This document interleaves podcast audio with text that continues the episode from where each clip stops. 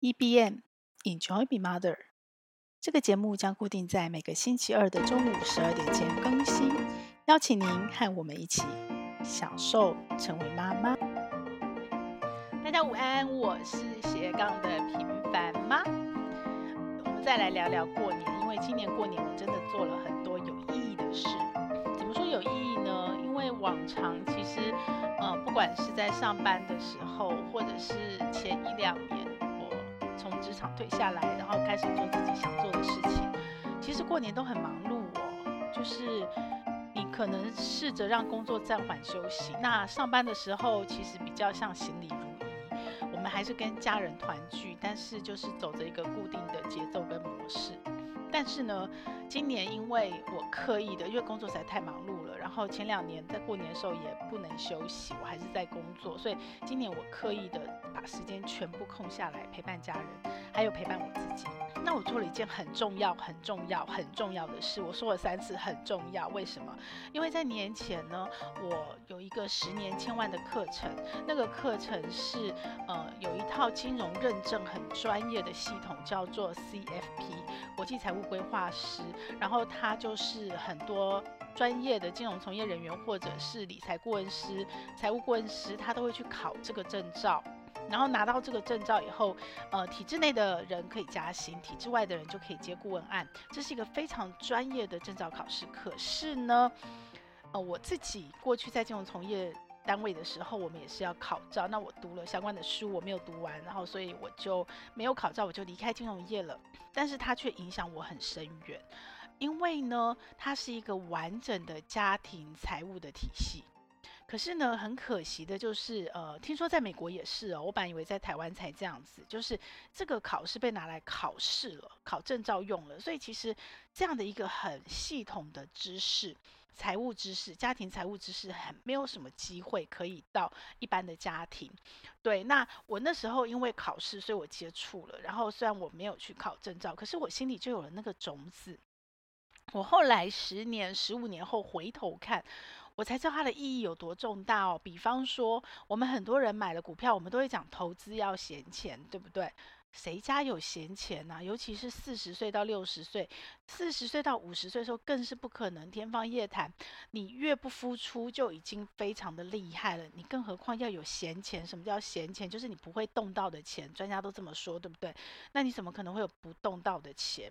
那我觉得有一种比较傻瓜投资笨笨的闲钱，就是好，我就固定扣薪嘛，不管你是劳退自提六趴，或者是你拿你的薪水固定扣三千块、五千块，然后你去。去做，过去只有基金可以投资，那现在有零股，也有 ETF 可以投资。或许你可以把它是当闲钱，因为它就是存钱，你就把它直接抽离了。可是坦白说，如果你的钱不够，你明明知道那里有定期定额买了一档股票，而你家里需要用钱，你会不会把它股票卖掉？会嘛，对不对？所以真正的闲钱是什么？是你不会动用的钱，而且是短期内不会动用的钱。那那个短期是多短，或者是多长，甚至长期？如果我的财务目标是为了呃小孩子的教育基金，有可能是短三到五年。甚至长到十年，但是如果我是为了退休规划，那可是一个十年、二十年、三十年的计划。那请问你在四十岁非常用钱非常紧的时候，你的家庭支出非常的庞大的时候，你的子女教育基金那时候不管保姆费啦、补习费啦、学校的费用啦、小孩出去玩啦，然后自己要养家的费用，哪来的闲钱呐、啊？对不对？更何况我们会碰到一个天坎哦，这也是我这几年的过程。然后我身边有很多朋友也陆续遇到，不管你有没有能力，不管你准备好了没，你都很可能会突然被你的公司、被你的老板在职场上告诉你：“哎，抱歉，我们公司这部分赔钱。”好，尤其是这两年疫情，所以你会突然接到离职这件事情的冲击。那虽然我们财经专家都在讲你要有紧急预备金哦，至少两个月、三个月、六个月。可是坦白说，以去年过去两年的疫情的状态来讲，你离开职场，然后你又四十五岁以上，你要回到职场，真的半年跑不掉，你的紧急预备金根本不够用。那更何况有的人他可能是准备了一年、两年、三年，然后自己慢慢走出一条路，或者是再重回职场，或者就去创业，或者是再走出另外一个人生。所以我要说什么？我要说的是。闲钱这件事情，对一般的中产阶级的家庭，甚至再高一点点白领家庭阶级，其实是要刻意有意识的去规划出来的。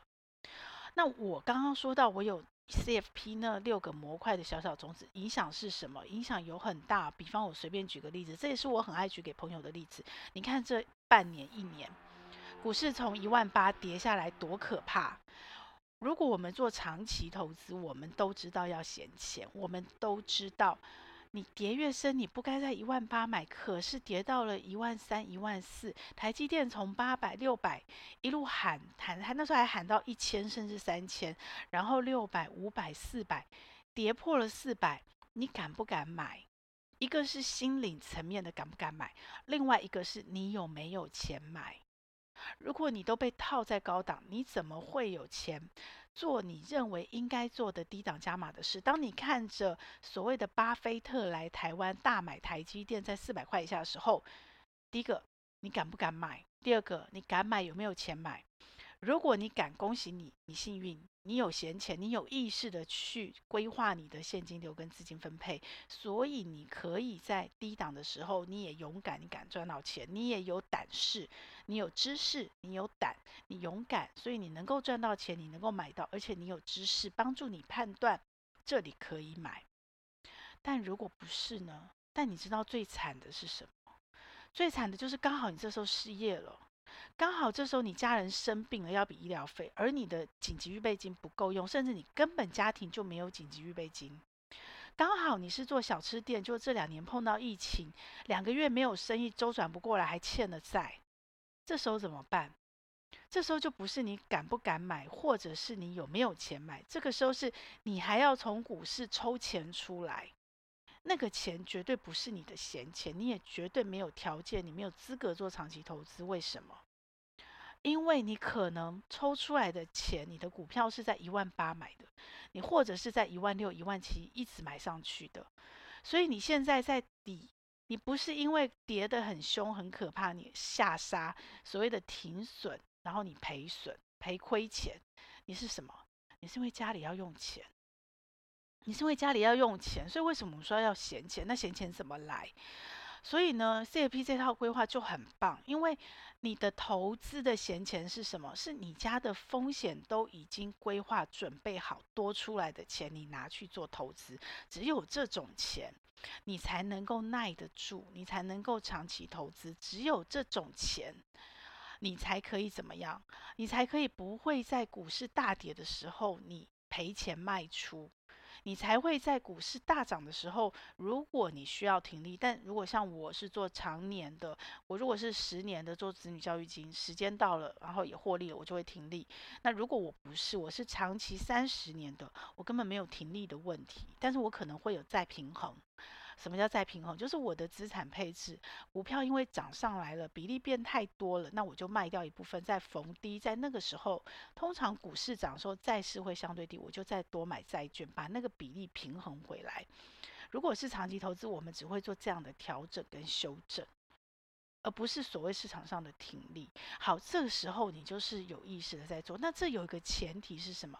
是你的心里不是只有听名牌买股票，不是只有我想投资想投资想赚钱想赚钱，不是只有我身边有多少钱我就拿出来就反正往股市砸去，也绝对不是只有我还用房子借钱借钱出来买股票，不管你买在高档低档。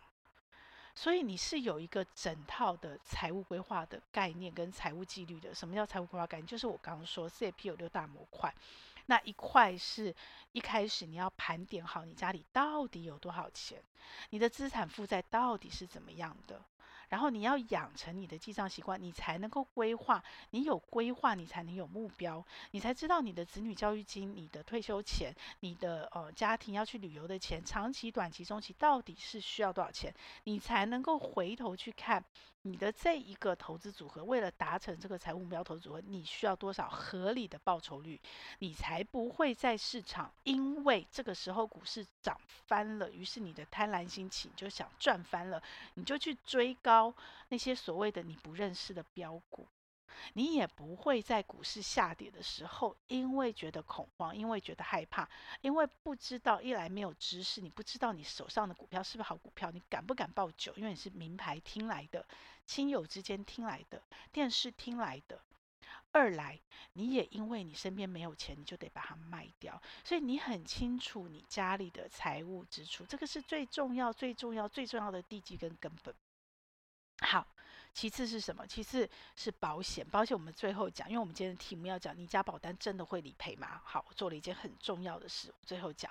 再来就是除了盘点，然后当然有投资，然后要做你的长期退休规划，因为你的生涯。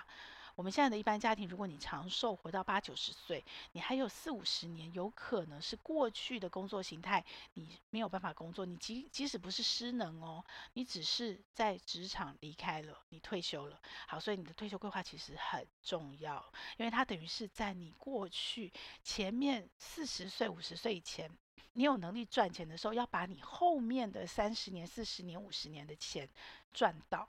然后你要透过理财的规划，去让你后面的十年、二十年、三十年、四十年有钱可以好好的生活，甚至你可以圆梦。好，最后还有两个模块，就是税务。你如果没有一点点税务的概念，包括像现在的鼓励两税合一，然后你的所得税怎么报？或者是后来更多的，你的钱资产变多，像我现在四五十岁，我们的资产变多了，我们开始投资，那你可能有海外投资，你可能有房地产，那些相关的细节税务你不清楚，甚至于说你的遗产税、你的赠与税都有一定的上限，你都没有概念，你就有可能什么？有可能赚了钱，钱却不是你自己的，因为你都缴税给政府了。所以这些观念如果有埋了种子在心里，你的财务规划、你的投资才会是闲钱，你家庭的财务规划才会是最大效益。也就是说，你一分一毫赚的钱是可以赚到你能赚足，你可以赚足你能赚到的钱，而且你赚进来钱都是你的钱，不会被拿走。最后一个单元，我们的模块是应变。什么叫应变？因为生命有起起伏伏，你可能会有很多种生命状况，包括我刚刚说的赠与遗产，孩子大了，孩子离巢，孩子游学，然后家庭夫妻，如果有人呃离婚或者是生病。那这时候你的财务规划要怎么应变？有了前面的基础，财务规划后面，最后我们再来讲应变。所以这一套是我觉得非常重要，对家庭，这其实本来该是我们在学校学的。不过呢，之前的教育因为是工业革命时代一路来的，学校教我们的最主要的技能，除了一般的公民道德价值观之外，教我们最多的其实是怎么去帮别人赚钱，帮老板打工。因为我们要赚我们自己一辈子能够活下来的钱，结果反而我们教我们怎么赚钱，可是钱赚到以后怎么好好的规划，怎么好好的运用，怎么好理财，学校都没教，我们只能靠自己学。那我觉得这一套除了从业人员考试很重要，其实更重要是在家庭。尤其是妈妈，因为我是享受成为妈妈，我其实很非常非常的在意妈妈怎么样可以活得自由自在、圆满安详、快乐、开心、幸福。财务绝对是妈妈能够自由自在最重要、最重要的基础。我刚出来的时候，其实我想做课程，我想做线上课程，我想做的是往身心灵走，因为我的年纪到了。这个年纪大概就往身心灵走了，可是我觉得很遗憾的是，当我想往身心灵走做课程的时候，我就发现很难。当然也有一些朋友上了身心灵课程就抛下了财务，可是大部分人入世的人不容易做到。那如果你财务的问题没有得到基本的解决，你很难遁入空门，遁入身心灵去放下去，直接解决身心灵层面的问题。对，你至少要有一个基础，你的存活不会有问题的。所以我后来才发现，哦，我离开了金融业一阵子，可是最后我还是要回来，这就是我的使命。我离开前我在教金融理财教育，那那时候有点遗憾，就是因为整个大环境是靠卖产品的手续费来加值，所以呢。财务顾问这件事情，理财教育这件事情，都是附变成了商品交易的附属品。但我们明明知道啊，长期投资复利增值，你不是一直频繁的在做交易嘛？那我年轻，我可以承受高风险，我想要高报酬，所以我一直在交易也就算了，我在赚价差。可是呢，等到我到了一个年龄以后。我其实尤其是你做退休规划，你要相当的稳健，因为你的退休金是赔不起的，是赔不起的，所以你更要长期跟复利增值。那我就重新回来思考，那我需要什么？那 CFP 这一套。财务顾问的计计划跟这整个的基本的概念是非常重要的。你绝对不要学到像金融从业人员去考证照那样，知道那么多法规，知道那么多的话术，知道那么多的金融商品、衍生性商品这么复杂。不用，不用，不用，我把它抽出来了，那些东西都踢掉了。可是家庭财务的整套。财务的观念你要有完整的，不要挑食，不是吃片段。好，我最后要讲，我刚刚有个模块没有讲，就是保险，就是保险，真的很汗颜。呃，我重新回来做这个理财教育的时候，我第一个得到跟学到教训就是，我的劳退没有自提六趴。曾经在我最高薪的时候，我都没有做这件事，为什么？因为我自己会投资。我相信很多人跟我一样。因为自己会投资，那我干嘛劳退自提六趴？我自己操就好啦，对不对？但是你自己操的绩效真的比他好吗？那我当时忽略了一件事情，就是我刚刚说你要各个环节都顾虑到，可是年轻的我就是没有顾虑到这个环节，叫做税。那劳退自提六趴，政府为了要推广这件事情，所以其实有很大的节税的优惠，所以它的效益、它的报酬是高于六趴的，而我自己的投资没有高于它。是我失去了，损失了。我到五十岁才知道这件事情，我损失了这件事。除非我后面还有机会再重新回到职场里面去有劳退劳保，我就绝绝对会做这件事。我第二个。第二个，在这一年我学到的教训什么？而且是最近这一个月学到的，就是我上了刚刚我说的那套十年千万的课程，因为是我自己自学，然后我就请老师来把它做成，想办法做成我和老师一起做成录影课程，让妈妈可以随时想学，利用所有零碎时间片段，当然爸爸也可以学，孩子更可以。我很多学生是全家一起来上课，他只有一个人买一套课程，但是我非常欢迎全家一起来上课，因为。财务谈钱这件事是需要全家一起讨论的，这是全家的基础。我常常觉得，如果夫妻可以共同去谈钱，甚至可以共同规划钱，不管你的呃你们两个人之间选择，因为现实的因素考量，选择的是夫妻财产分开制或共有制都不重要。可是你们家庭的财务是一起规划的，一起努力的，一起有愿景，一起打拼，那真的是一件非常美好的事。我相信你们的婚姻也会有风雨，可是可能会比别人稳当得多。所以我非常欢迎全家一起来上课，一起学。好，那其中保险这一块非常有趣。我一开始规划的保险，因为我从媒体出来，再加上我有过去的基础，不是像我现在课程呈现的这个结果。因为我找到的是吴江老师，吴江老师其实不是我在媒体、在商业环境的一线老师，但是他非常的扎实。我所谓的扎实是什么？第一个，他所有该考的证照都考完了，连最难的证券分析师都考了，所以财务金融的专业知识他是非常完整的。那当然，我这一套 CFP 课程绝对是对他来讲是简单的，是基础课程。好，这第一个。第二个，他有非常扎实的实务经验，他不是只是去考试哦。有的老师是很厉害，很会吸收知识，然后再把它教出来，所以他考试很厉害。可是呢，他实际的操作并不一定很多。吴家阳是四十二岁就自己退休了，当然他退休的方式不是我们每个人能复制的，因为他最主要的财富集中大块的是他买了所谓的未上市股。然后也因为他身在半导体业，他不买他不懂的，这个是投资的铁律跟法则。他买他懂的半导体业，然后也因为这样翻身了，所以他可以四十二岁财务自由退休。但也因为他四十二岁财务自由退休，然后又从半导体业出来去考了所有的金融从业证照，但他没有成为金融从业人员。好，这对我来讲就是一个非常棒的老师。我我们姑且不论他的教学经验或技术，他可能不是非常一等一的讲师，OK？但是他的本身就是我要的老师，没有商业利益冲突，然后他会讲我们想听的，我们真正该学的，因为他没有任何的包袱嘛，没有我过去在金融业，我们必须要顾虑我的公司在卖什么商品，我的公司在推什么案，他没有这个包袱。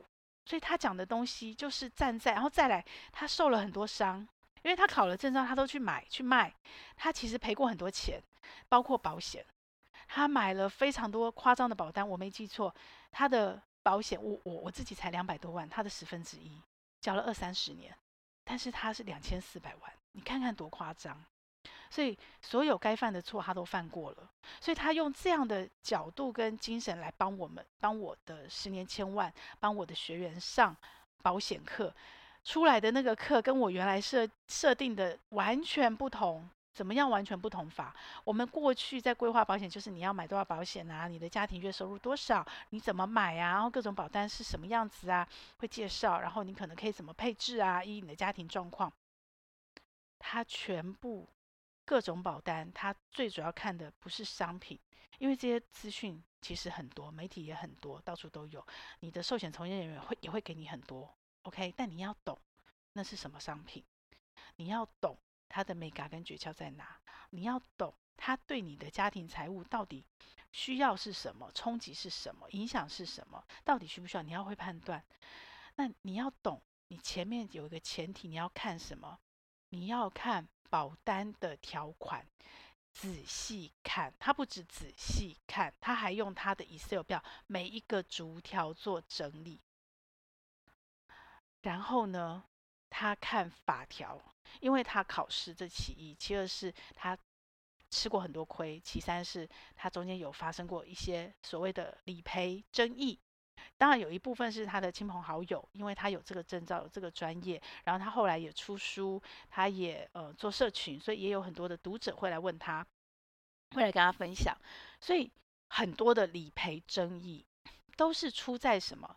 出在你买的当下，听从业人员含糊的说，以为这个东西就有保障，以为就会赔，可是你没有自己细看条款。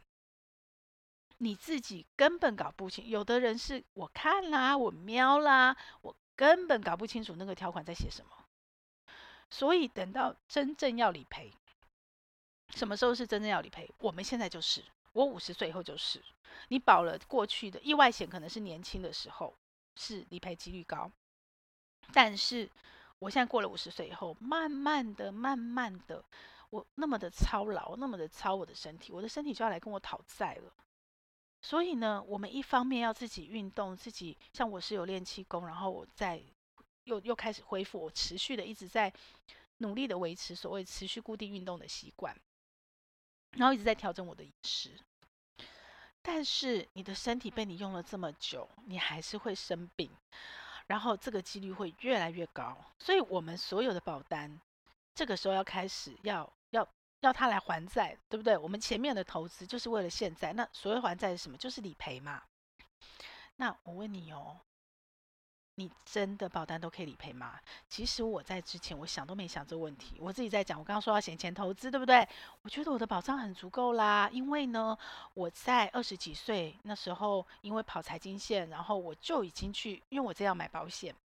我就已经去考了寿险从业人员的执照，然后二十七八岁的时候，呃，我又我又跨到金融业，然后我为了工作，我又去考了投资型保单的执照，然后我自己又在业内，所以我很清楚知道说，哦，保险是求保障这个观念，我有非常感谢自己，我帮自己省了很多不必要的保费，但是当然我也错过了所谓的呃储蓄险，利率很高的那些险我也都没买，可是我不后悔。因为我错过的当下那些钱，我其实拿来做投资，我赚的我自己精算是赚的会比我买储蓄险更多，所以我非常感谢自己，谢谢自己的努力。我知道保险是求保障，不是拿来存钱的，尤其是我们有投资能力。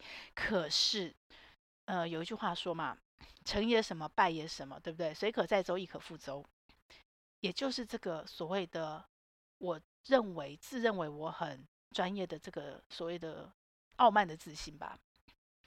我自己买保险的时候很明确哦，因为我知道我要买什么买什么买什么，我要买意外险。我现在年轻，我可以投多少钱？然后我那个不要不要不要不要不要。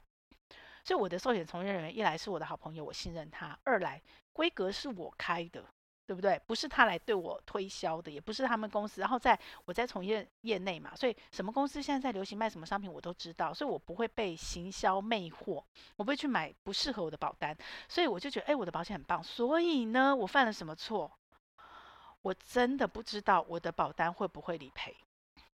我感觉我买的当下就是会会理赔的，可是我为什么我刚刚会说我真的不知道？我我在上完吴家老师课之前，我都以为我不会有任何理赔的问题，因为我是照我的需求、我的规格去买的保单呐、而且卖我保单的都是我信任的朋友啊。然后虽然后来因为朋友也流动嘛，然后我也变孤儿保单，但是现在保险公司都做得很好啊，所以客服理赔不会是问题。好，我我非常有自信哦，所以对我来讲，你知道多可怕吗？我买一个气炸锅两千块，我还会用一个 Excel 表，现在我改成 Notion 了，做决策分析比较半天哦，然后还把什么规格看的巨细靡遗，然后最后我下这个决定买这个东西。我当时买小美的时候，一台五万块美善品，哦，用了十年，我用得非常开心。可是我当时也比较了好久，想了好久，但我回头想，天哪，保单我没有吴家阳老师可以买到几千万的保险，但是我们家一家四口。也花了几百万呢。如果是二十年、三十，而且我还是很省、很省，我没有到突破两百万，可能一百多万，对，已经是很省的精致哦。就是我年轻的时候，很多时候因为那时候风险高嘛，我们还有房贷，我可能还有意外险。那这两年，因为很多寿险都满期了，然后二来呢，我的意外险都停掉了，因为不需要了嘛，资产到了，然后我们的房贷也越来越少嘛，负担越少，少到我们可以负担，所以呢。我的保险费其实越缴越少，少到我现在很轻松诶，我就以为我的保险这一块已经功成身退了，我没有仔细去思考过，我正要开始理赔的时候，我这些保单到底会不会赔？好啦，吴江老师的课就用他切身之痛。哦，我做他课的时候，我真的很痛苦，因为我自己买了保单，我都没有这么仔细的逐条一条条看过法条，更不要说整理。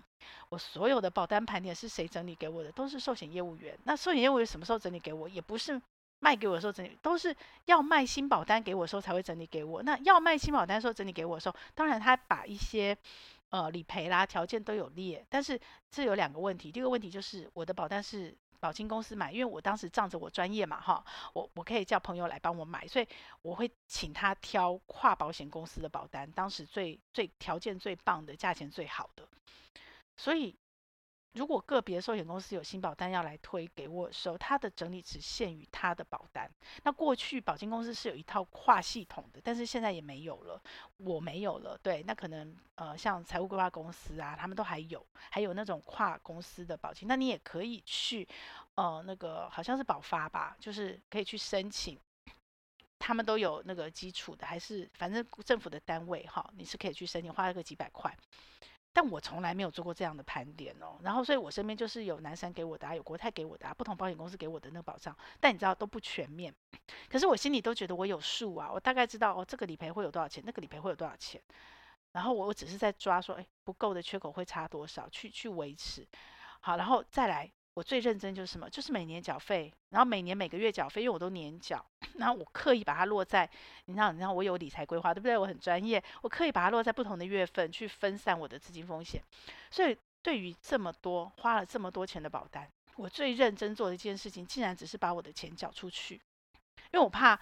我忘记缴，他就会垫缴，我就要付比较高的利息，或者是我忘记缴之后，如果垫缴我还没有，其实我发生过这件事情，因为寿险人员的流动，然后我自己的信用卡又停掉，我没注意，因为当时很忙，结果呢，我垫缴之后停了以后，有一阵子我，然后我我后来就发现这个问题，我在把它复效保单复效的时候，我花了很多的利息费。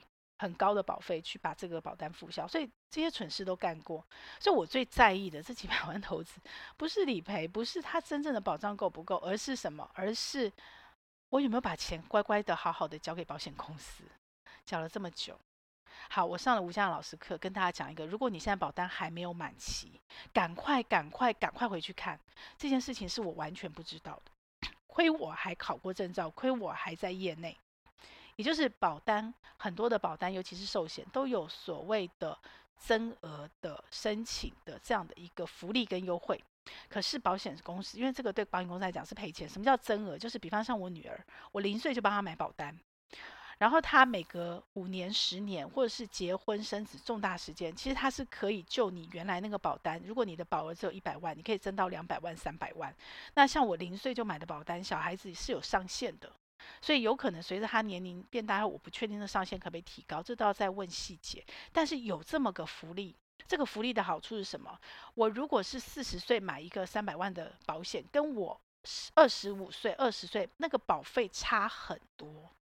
所以，如果你是用原保单增额申请的话，你是可以用你原来买的保单的那个年纪去看保费的，差很多。所以吴家阳老师他自己就用这个方法，把他的保障拉得很高，可是他的钱缴得相对少。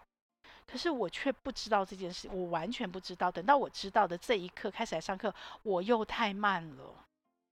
我把他我的保单，我用 Notion 哦，讲到 Notion，这是超级无敌强大。他跟我过去用 Excel 表整理出来的东西差很多。我用 Notion，我只要输入一次，整理一个资料库，我就可以透过它的不同界面切换成我缴费要看的界面。我要看每个人的保障有多少的界面，我要看各项理赔，我们家每个人的理赔可会理赔多少，我都可以切换这个界面。然后呢，我就会一清二楚。而这个东西在我过去在金融业是系统在做的事情。不需要系统，其实我现在因为有 Notion，我才能做这个盘点。所以我过年做了一件很重要、很重要、很重要的事。我终于在我缴费都期满以后，坐下来，好好的坐下来，认认真真的用 Notion 一张一张一张整理我们家所有的保单。我还没有整理完哦，还有产险、车险、火险。那吴江老师的课全部都教，教什么？教法条。教你上课的时候可能会很痛苦，但是请请相信我，绝对相信我。当我上完课以后，我去整理保单，好轻松。过去我为什么不想看？因为就很像我看那个使用说明书哦。我是女生，我很讨厌看使用说明书，尤其是三 C，很痛苦。就是那种每个事情都看得懂，但是你不知道他在讲什么的那种无字天书的那种感觉。所以过去保单也是这样，虽然我考过证照，我也考证照里面就有法规，可是呢，能不看就不要看，所以我都没有认真看。这次我看，刚开始入手有点难，可是因为上过课，上课的时候就痛苦过了，所以当我后来回头看保单，哇，好轻松哦，我马上就可以抓出。这个法条的重点，这张保单重点在哪里？然后我就把它逐一的记录在我 Notion 的资料库里，缴多少保费，各项理赔多少。然后我终于，终于在我满期买了二十年，有一张保单快缴了三十年也要满期了，我才清清楚楚的、非常清楚的看到我的全貌，也就是我们家每一个人发生了什么状况，那个真实的理赔数字。而不是我过去国泰是国泰的，南山是南山的，宏泰是宏泰的，三商美邦是美邦的，然后我自己在脑子里面把它加起来，那这个模糊的感觉。然后下一个动作是什么？我终于终于有一次是我自己跟寿险人员，我主动约他来，然后我可以提问我好多问题呀、这些问题以前都不知道它存在，包括能不能增额申请，满期了还能不能申请？现在告诉你，我的保险公司都不行，所以我没有机会再。那如果你还在缴费，如果你还没有满期，赶快回去问，赶快回去看有没有这个增额申请机会。这个是我们课程里面才有的，但是我和吴江老师做课程都是为了让更多的人、更多的家庭能够因为财务规划得宜而能够更自由自在、更幸福、更圆满。所以我相信他会同意我把课程的这个点拿出来跟大家分享。啊，当然他课程里面不止这一个点。他讲了很多的点，然后包括法条带着你看，强迫你逐一的去了解很多很多保险公司的术语、专业术语，你看不懂。什么叫展期？什么叫减额？你搞不懂。现在你都搞懂了。保单借款可不可以？可以，但是会有什么风险？你的保单失去效力，你会怎么样？还有最重要的，我的题目讲的，你家保单真的会理赔吗？很多时候。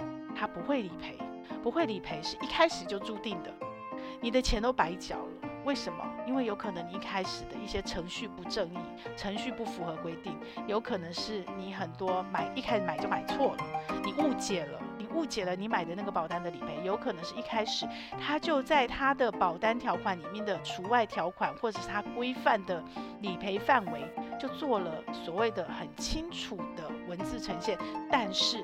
你的寿险人当时卖你保单的寿险从业人员没有带你看，你也不知道，你自己也从来没去看过，所以等到真的要理赔的时候，哇，这个不在范围内，或这个就摆明了我不赔，所以你都误会了。你的保单可能都没有赔。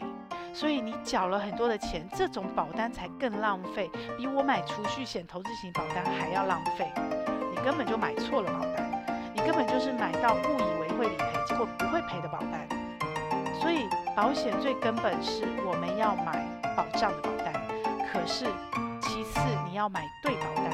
对，不是不同家庭一样的原则，有一个统一的对错。所谓的对，是针对你家庭的需要，每个家庭买到自己适合的保单。你的保障规划好了，你的风险都降低了，你才可以怎么样？你才会有所谓真正的闲钱挤出来去做什么？去做所谓的投资，规划。你的所谓的投资才不会因为你的家里突然出事了。你的家里突然保险要钱了，你突然中年失业了，你没有钱了，然后你突然要去跟保单借钱了，失效了，结果你要把股票强迫卖掉，基金强迫卖掉，ETF 强迫卖掉，然后你就赔钱了，然后结果更惨，那就会进入一个负循环。所以请大家，请大家，就算你没有 Notion，请大家用 Excel 表都好，或者找你的从业人员来，好好的跟你好好的盘点一下你家的保单，你要非常非常的确定。你家的保单保险真的会理赔，然后你的保障真的足够，十年千万非常重要。希望你跟我一起好好的看护你家的风险，好好的控制你家风险，好好的看护你家辛苦赚来的好不容易赚来的一块钱，每一块钱。这个节目会在各大 Podcast 平台播出。如果你喜欢我的内容，要帮我分享给你更多的亲朋好友哦，这样才会有更多的人看到它、听到它。然后也请你帮我在 Apple Podcast 留下你的留言，以及帮我按下五星好评，这样我才能在排行榜上被看到，被更多人听到。谢谢你，希望我们一起来享受成为妈妈，享受快乐。也享受痛苦，让我们一起来享受成为妈妈。